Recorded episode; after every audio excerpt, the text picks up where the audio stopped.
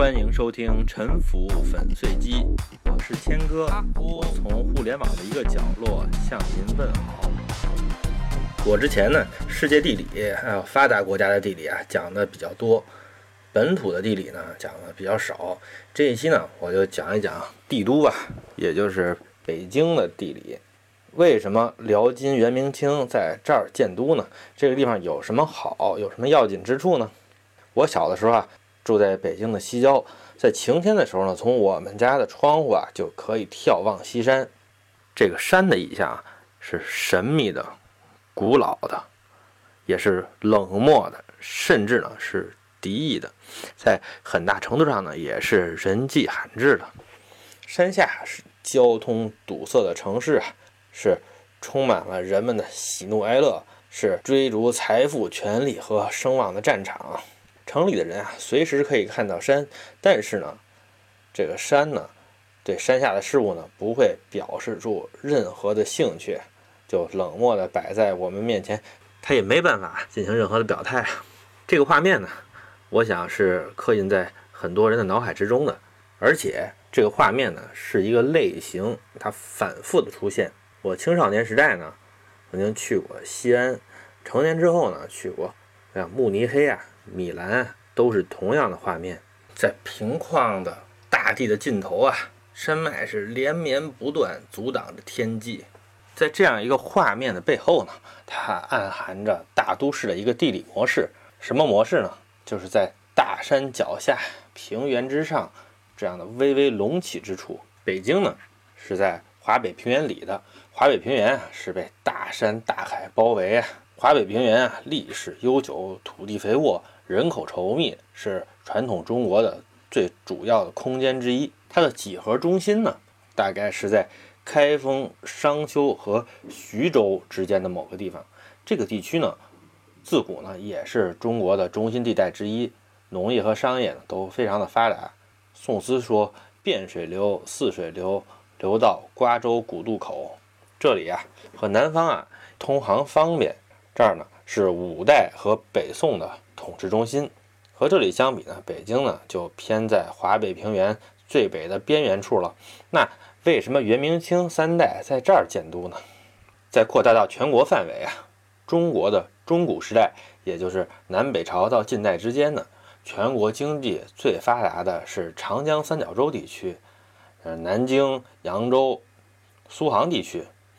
这个地区呢，农业剩余产品啊非常的丰富，养活农民自己啊自身有余啊，导致这里呢自古都是全国城市化水平最高、工商业最发达的地方，也一直呢存在全国性的重要都会，直到今天呢基本还是如此吧。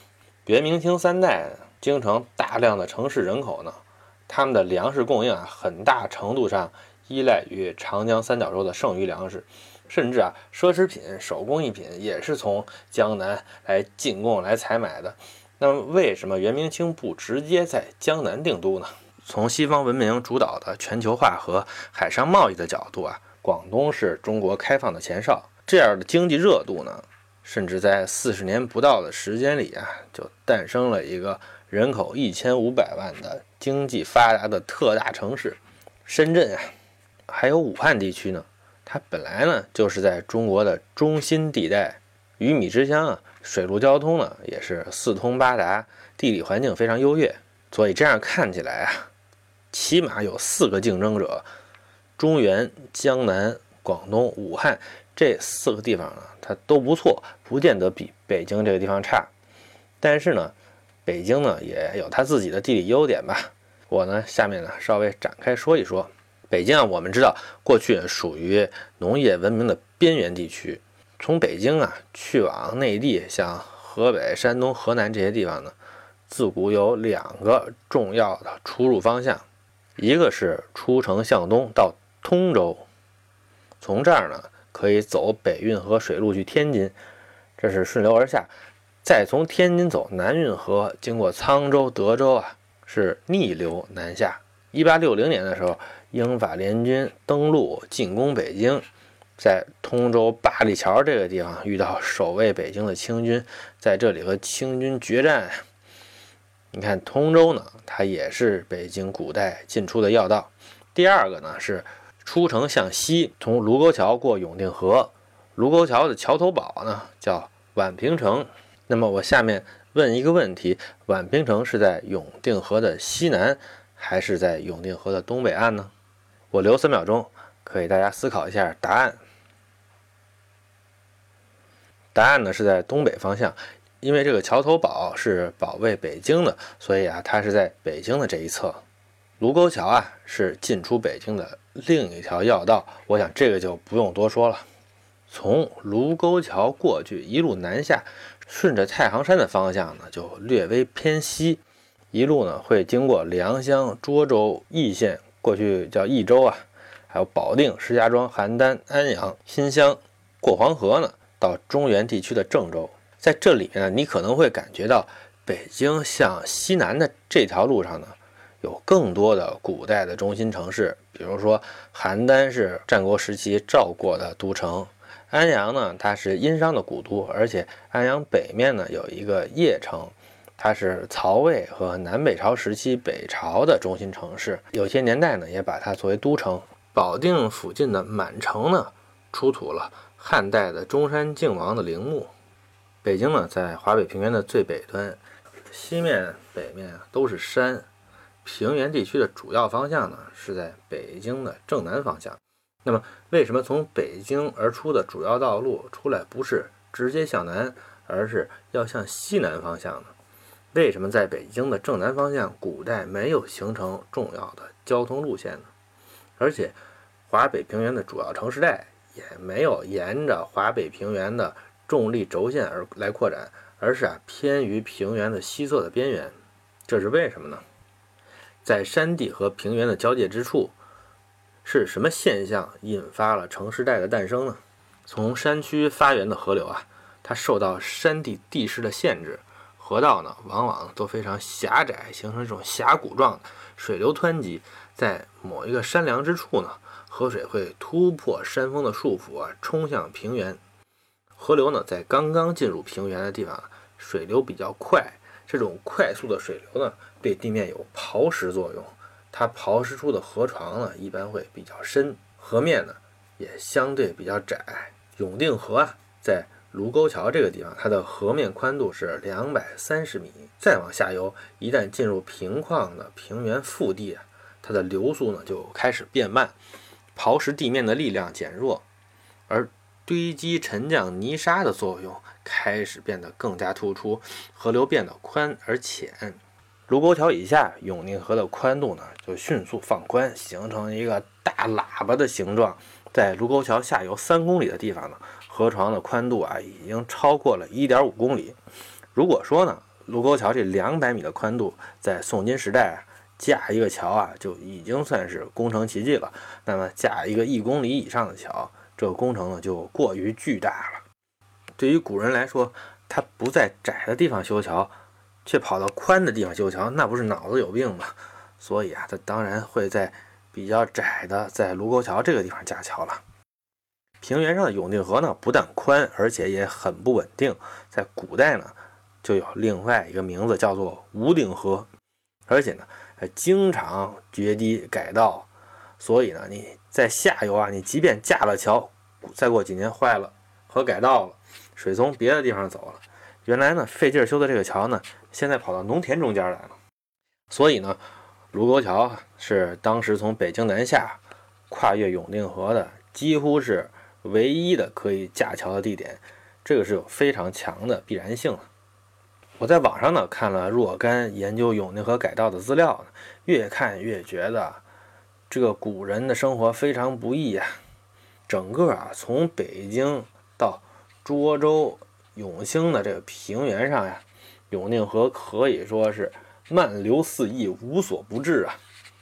这其实是废话，因为北京平原呢，就是人家这条河堆积出来的，没有这条河带来的泥沙呢，就没有这个平原。永定河曾经流经什么地方呢？一个是北京北面海淀的清河，这是永定河的故道之一。再有呢，像北京市内的水系紫竹院、高梁河、什刹海、北海、中南海，一直到龙潭湖这一系列水系呢，都是永定河曾经流过的痕迹。北京二环南面呢，有一条叫凉水河，这条河一直到马驹桥，它也曾经是永定河的故道。像房山的琉璃河、拒马河，都曾经啊被永定河夺走河道。二十四史里的《宋史》里边有一段史料，讲的是宋太宗要北伐辽国，准备收复幽州。幽州呢，就是今天的北京地区了。当时呢，宋太宗有一个谋臣叫做宋祁，他呢提供了一个攻打幽州的方案，我给您听听。他建议呢，宋军啊从南面沿太行山山路向东北方向进军。依靠地形树木的掩护呢，来防止辽国骑兵的突袭呀。同时啊，居高临下可以观察敌人的动静。一路北上，走到一个叫做安祖寨的地方。这个地方呢，就是今天北京石景山区的古城八角这一带。七零八零后的朋友呢，可能知道呢，这儿原来有一个可以坐过山车的游乐园。宋祁呢，给皇帝献策说呀。走到桑干河边的安祖寨，可以俯瞰幽州城。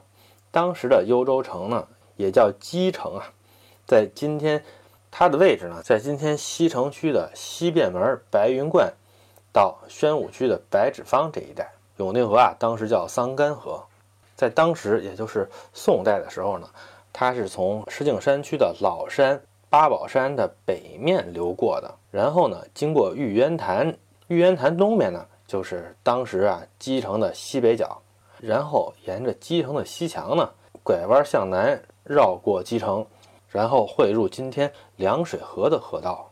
宋祁说呢，在安祖寨的外面，也就是今天的八宝山的山顶啊，可以隔着桑干河俯瞰幽州城里的每一个房子。因为当年没有雾霾呀，所以城里的动静呢，可以看得一清二楚。再下面呢是宋祁。给出的破城之计，他说：“您看，咱们现在呢占据了有利地形，但是呢这个地方呢和幽州城啊中间还隔着大河，那怎么办呢？我们啊可以在燕丹陵的西北横沿此水啊灌入高梁河，如此这般。什么意思呢？燕丹陵呢是一个古代的王陵，燕丹陵西北的地方啊，大约呢就是今天海淀区西四环外半壁店这个地方。这个地方它地形的坡度呢。”比较的平缓暧昧，古代永定河的改道点呢就在这里，所以呢，在这儿呢可以筑堤堵塞河水啊，逼迫其改道灌入高梁河。高梁河呢，就是从今天的紫竹院、北京动物园经过积水潭进入东南海的这个水系。这个水系呢，也曾经是永定河的故道。宋琦说呀，高梁河的河窄。桑干河水大，所以呢，把桑干河的河水啊灌入高梁河呢，水呢一定会溢出，在周边泛滥啊。他设想的淹没范围呢，大概呢，一直可以淹没到奥林匹克森林公园北边的这条河，形成呢百里的泽国呀。这样呢，这个河水呢就从宋军和幽州城之间呀，改道到了这城池的背后。从背后把城池给包围进来，这样呢，即便辽国的援军从东北方向过来，也和幽州城呢隔着一片的泽国呀。而宋军呢，就可以从西南方向呢尽情的攻打城池，不再有这河流的阻隔了。您看，大概就是这么个计策。这个计策呢，并没有实现，但是啊，这里面的地理信息是准确的。永定河的下游啊，曾经离古代的北京城更近，甚至呢是穿城而过。承担着城市上下水和航运的功能，但是呢，但是它的河道呢并不稳定。在我看到的资料当中呢，从辽金之后啊，永定河呢就改道到了老山八宝山以南，也就是今天的卢沟桥这个位置。这个位置呢已经固定了九百年了。这就是辽金以来的基城啊。不管怎么说，北京是在太行山的山路上，而且呢是在。永定河的冲积扇的核心啊，比较隆起的部位附近。如果用风水的说法来说呢，就是有祖山龙脉的。这龙脉是从西山开始，到金顶山、老山、八宝山，然后到公主坟的空军大院附近，再到复兴门。这一线呢，轻微隆起，海拔都在六十米以上，比南北两侧略高。辽金时代的北京呢，就在这一线以南，背靠着这个所谓的龙脉。以这里为中心呢，整个的地形啊，向北、向东。向东南三面都是平缓的下坡，向北呢是海淀区的南部，圆明园以南老的海淀镇，现在的中关村、海淀黄庄一带，这些地方呢相对来说还比较的高，属于是脊背之上，海拔在五十五米以上。但是呢，到了圆明园一带就有很明显的低洼了。海淀呢之所以叫海淀，是因为这儿有一片低洼积水的地方。圆明园往北啊。地形逐渐降低，到昌平区沙河一带呢，海拔也就是四十米左右。从龙脉向东到建国门，海拔呢还是在五十米以上。到大望路这个地方，海拔下降到四十米。到通州潮白河和运河交汇的地方呢，海拔就下降到了二十五米。这是清朝北京航运的起始点。从龙脉向东南，明清的北京城内呢，也就是今天的二环内。标高基本都在五十米以上，只有南城的东南一带标高略低，广渠门、右安门一带最低，海拔大概在四十米左右。所以这个地方呢，也是老北京城里啊沼泽最发达、过去居民最稀少的地方。向南，丰台区，我们只看永定河东面的部分，以丰台火车站和大宝台汉墓为界。这条线以西以北呢，海拔在五十米上；以东以南呢，海拔就缓慢的降低。到大兴黄村呢，海拔降低到四十米。说了这么多呢，概括起来，北京的地理类型是太行山的山路大道经过永定河的位置，这就是这个城市最基本的地理特征。当然了，华北呢也不只是一条河，还有其他的河，比如说拒马河、滹沱河这些河边，其实都有传统的城市。这些城市呢。是属于一个类型，就叫做山路大道类型的。不管是京广铁路，还是南水北调的渠道，都是沿着这个路线贯穿华北的。其中呢，南水北调的渠道基本是画了一条啊，海拔七十米的等高线。太行山的山路大道呢，到了北京这里啊，就算到了终点了。再继续前进，有三条岔路，一条是西北方向出南口到张家口，这就是塞北了。东北方向呢，出古北口到承德，这儿呢也是塞北。这些地方在古代是游牧和农业生活方式过渡的区域。向东呢，沿着燕山的山路出山海关，进入东北地区。这三条啊，连通长城内外的道路呢，在北京附近汇合，这有什么意义呢？游牧和农耕呢，是两种生产方式。其实呢，也是两个类型的社会组织方式。在古代呢，相对应的是两种相互存在冲突的文明，属于游牧生活方式的，像契丹、女真、蒙古这些民族，他们的生活习惯、社会制度和风俗呢，和农耕民族呢有很大的差别。但是呢，他们对农耕民族的一些资源和生活方式也是有需求的。最基础的呢，比如说吃的盐，还有呢金属武器、金属工具、穿的纺织品等等。除此之外呢，对于游牧民族的君主、贵族来说，农耕民族生产的奢侈品、珠宝，包括人力、奴仆等等呢，也是他们需要的。但是呢，游牧地区的工商业是不发达的，因为啊，他们的生产方式呢，他们的食物供给方式不支持大规模的城市化。而农耕民族呢，农业剩余产品相对是比较稳定的，社会分工呢比较发达，所以呢，只要能站得住脚，在平原农业地区统治一个区域，对于游牧民族改善他们的生活方式是有利的。所以啊，辽金蒙古呢，都占据了北京作为他们在关内的中心城市。但是，一个游牧民族大规模整体的农耕化。要彻底的改变生活方式，这个过程呢是很漫长的，所以啊，他们一般都是两头站。内地呢主要在北京附近，在塞外呢，在塞外的老家呢，还有一个老窝据点儿。一旦发现形势不妙啊，撒腿就跑啊！你看呢，从北京往关外撤退有三条路可以逃跑，所以呢，这个地方呢，逃跑就非常的方便。像元朝末年呢，朱元璋派徐达北伐，元顺帝一看形势不妙，就跑到蒙古草原上去了。你注意，人家也没有亡国呀，只不过呢是丢掉了内地这个大游乐场。但是人家还有广阔的大草原可以快乐的玩耍呢。朱元璋呢还称赞元顺帝说他知顺天命，退避而去，哎，连抵抗都不抵抗。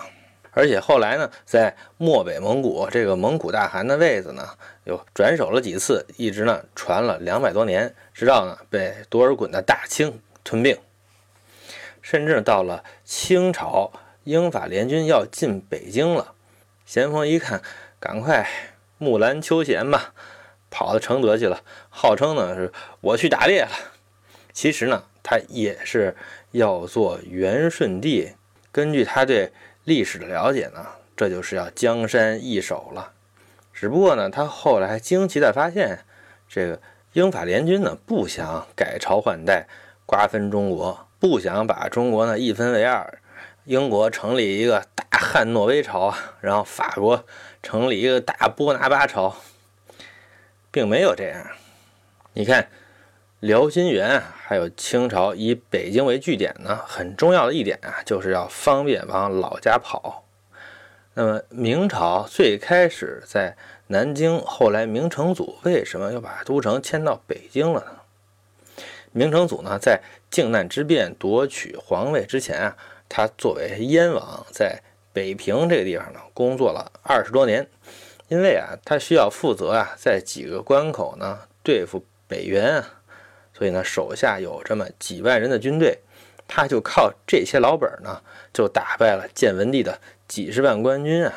所以啊，他当上皇帝之后呢，他在南京待着，心里还是不踏实。一方面呢，他自己的政治基础呢在北方；另外呢。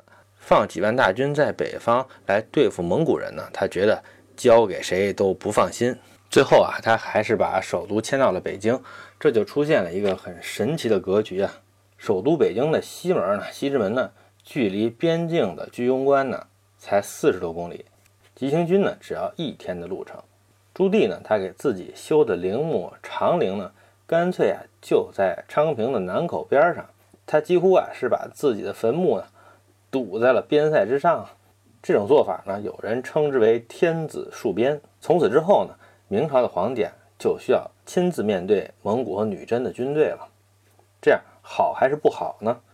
说什么的都有啊。有一种说法呢，说这对北方的经济发展，对开发东北呢都有好处。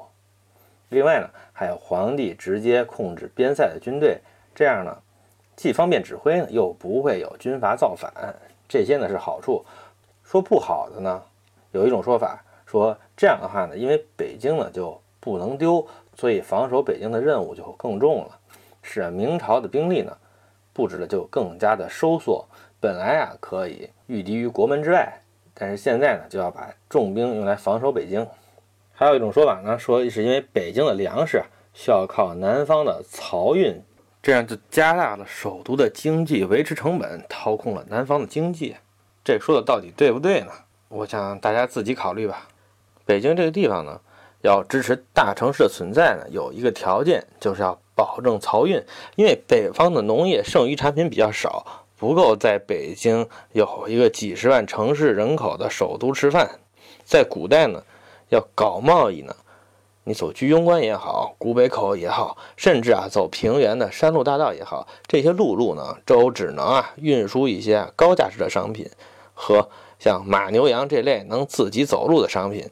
像粮食这种大宗商品呢，你如果是为了打仗的需要来搞一个木牛流马来运一下，一辆大车运个几百斤呢，这种成本啊虽然高点了，但是呢也就罢了。但是。你想把它做一个生意，做一种可持续的经济模式呢？陆路运输粮食啊，肯定是要赔本的。想要大规模、长期的运输粮食啊，就要靠运河漕运。一条船呢，只需要一两个船工，但是啊，能够运几十吨、上百吨的粮食，这样才行。江南的粮食啊，经过运河一路北上，在济宁聊城这里啊，绕过泰山，穿过黄河啊，顺流而下，到天津呢，再逆流而上。元代的时候呢，可以从通惠河呢进入到什刹海，到明清呢，就只能运到通州，再进行短途的陆运到北京朝阳门里边的粮仓。这个粮仓呢，现在被开发成了一个商业街，叫南新仓，可以去参观。一九二七年呢，国民党迁都到了南京。四九年以后，中国政府呢把首都啊选在北京，这主要是看当时的政治形势。中国共产党四十年代的根据地呢，发展最久、基础最牢固，同时也是人口稠密、经济相对强的地区啊，是在河北、山东。政治偏好呢，也是有地理分布的，这个并不是地域歧视，而是一个现实。它呢是针对一个大样本，而不是针对一个个个体的。我记得呢，我第一次对政治倾向的地理分布呢有印象，是上中学的时候，当时呢看到一张英国内战时候的英国派别地图，这里边就有保皇派和国会派两个势力。我开始认为啊。首都伦敦，那就是国王身边的地方啊，难道不是保皇党吗？革命的，按照我受过的教育呢，国会派那是革命的，应该和绿林赤眉农民起义军一样，它是农村包围城市的。但是呢，地图上告诉我的呢，恰恰相反，保皇派主要分布在乡村，伦敦的附近，包括工商业比较发达的英格兰中部。和一些港口啊，比如说普利茅斯呢，反而呢是支持国会派的。从中国的情况看呢，北方地区呢，近代啊在传统上它的城市化程度比较低，商品经济呢相对落后，它的民间社会组织呢不是特别的发达，群众呢更加偏向于喜好权威的。比如说中国的哪些省市最忠于毛主席，哪些省市呢？最要求经济平等，哪些省市是自由派？类似的调查呢？我在微信上曾经看到过一些，当然这些调查呢都是仅供参考，不一定可信。但是啊，民众的政治意见的地理分布呢，当然是当年选择首都的一个重要的依据。北京的人口来源和群众的政治喜好呢，可以说是多样的。但是北京人口的最大的来源是周边的河北的各个县市，这样的群众背景呢，是符合当时的政治需求，有利于建立统治基础的。反过来呢，这样的群众基础呢，也对政治走向有影响。敢说呢，如果首都呢是在广州或者上海呢，那么政治走向呢，可能会有一定幅度的差别。对北京的大地理方面的介绍呢，我就说到这里。这一期里边啊，原创的想法呢，可能。有一点多，这就有犯错误的风险。可能呢，有一些对北京更了解的朋友呢，有不同的看法，欢迎您指出啊。谢谢收听。